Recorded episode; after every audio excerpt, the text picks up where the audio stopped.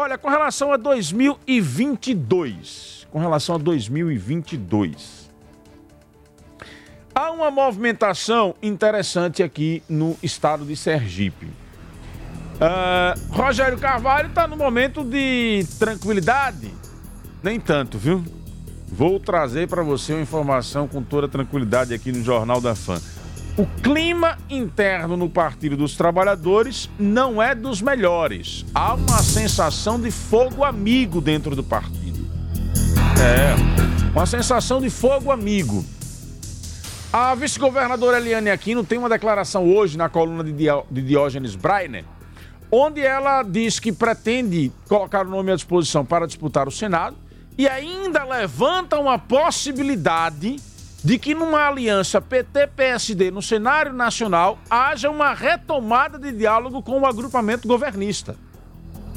Veja, Rogério declarou rompimento, colocou a equipe nas ruas, começou a fazer críticas ao governo estadual e a vice-governadora, que pertence ao governo, ainda tem uma expectativa de que, para unificar o palanque para Lula em Sergipe, haja uma retomada de diálogo com o agrupamento governista.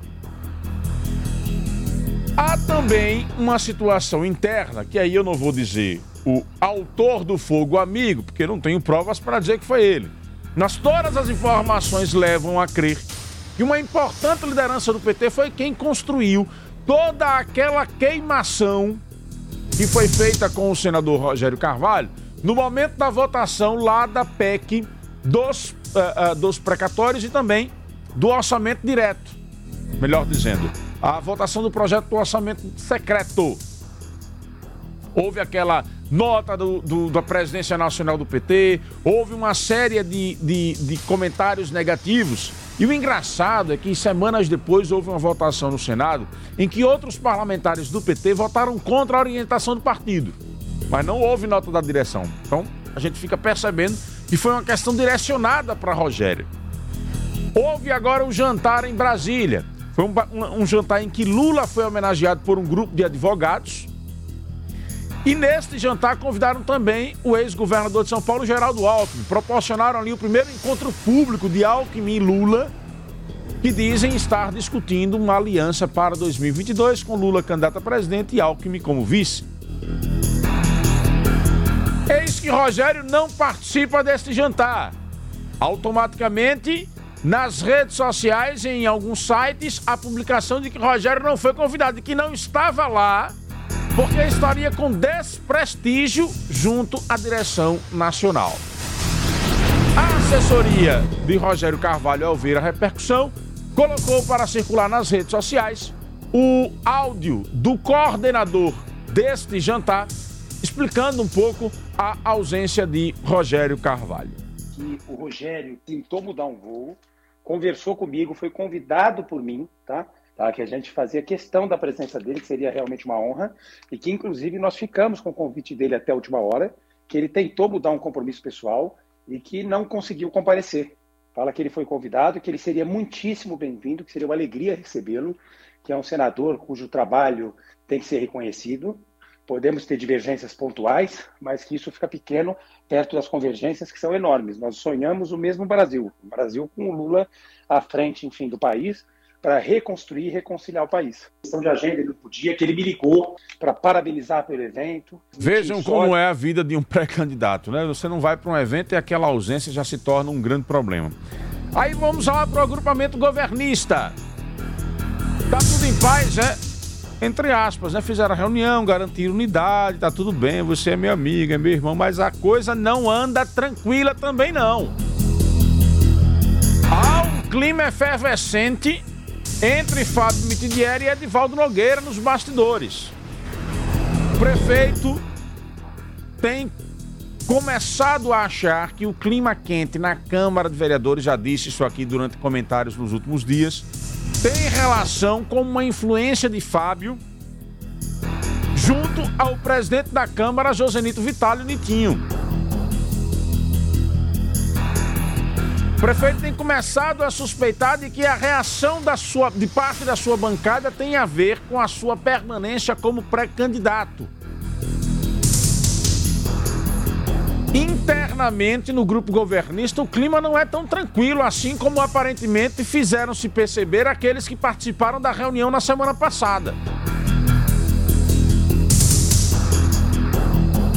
Há uma, um acirramento que vai crescendo e a tendência é que ele dê uma esfriada agora, porque está chegando o final do ano, né? vem aí o Natal, Ano Novo, todo mundo se desconcentra um pouco para cuidar um pouco uh, das suas vidas, mas a tendência é que este clima ele permaneça até que o martelo seja batido e se defina quem é ou não o candidato. Edivaldo permanece na mesma estratégia de fazer-se é, presente nas pesquisas eleitorais ou de fazer com que essas pesquisas eleitorais tenham grande repercussão e nas pesquisas ele tem aparecido muito bem, em posição melhor do que a de Fábio. E Fábio tem feito com que as informações da sua força política tenham crescido. É uma disputa que pode trazer consequências, claro que pode. Uma coisa é você sentar numa primeira reunião com o governador, olhar na, para, para o olho do governador e dizer: tá tudo ok, beleza, estamos juntos e unidos. Outra, bem diferente, é você ter os seus interesses políticos contrariados e aí, no momento do calor daquela contrariedade, você optar por outro projeto. Tudo é possível. Este clima de unidade, ele tende a, a ter um, um, uma efervescência maior a partir do dia 15 de janeiro, quando deverá acontecer a segunda reunião.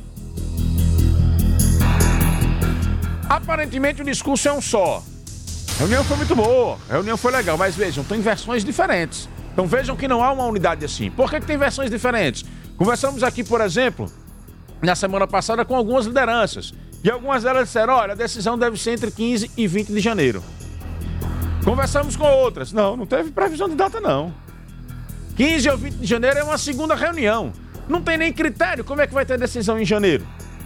Então vejam que as lideranças políticas saíram desta reunião com Belivaldo Chagas na semana passada com versões diferentes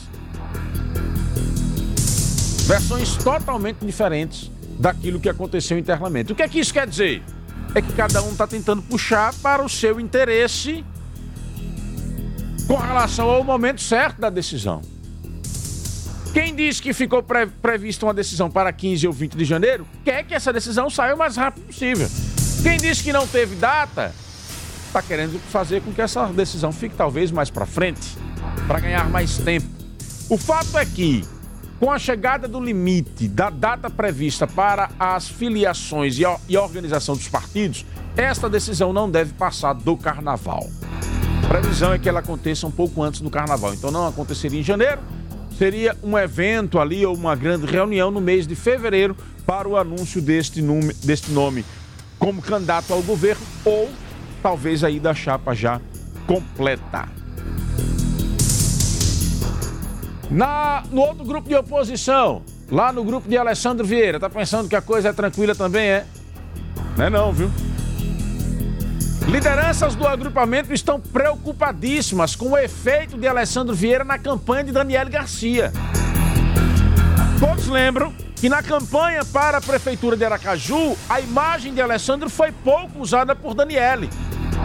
E todas as vezes que é entrevistada e questionada sobre a sua relação com Alessandro, ela faz questão de dizer que ela é uma pessoa e Alessandro é outra. Por que isso? Porque ela sabe das dificuldades políticas de Alessandro e da situação complicadíssima de imagem que ele tem. Alessandro hoje está como nome pré-candidato à presidência da República. E aí você fica com aquela pergunta: peraí, uma candidatura do agrupamento de Alessandro aqui no estado, vai ou não usar a imagem dele?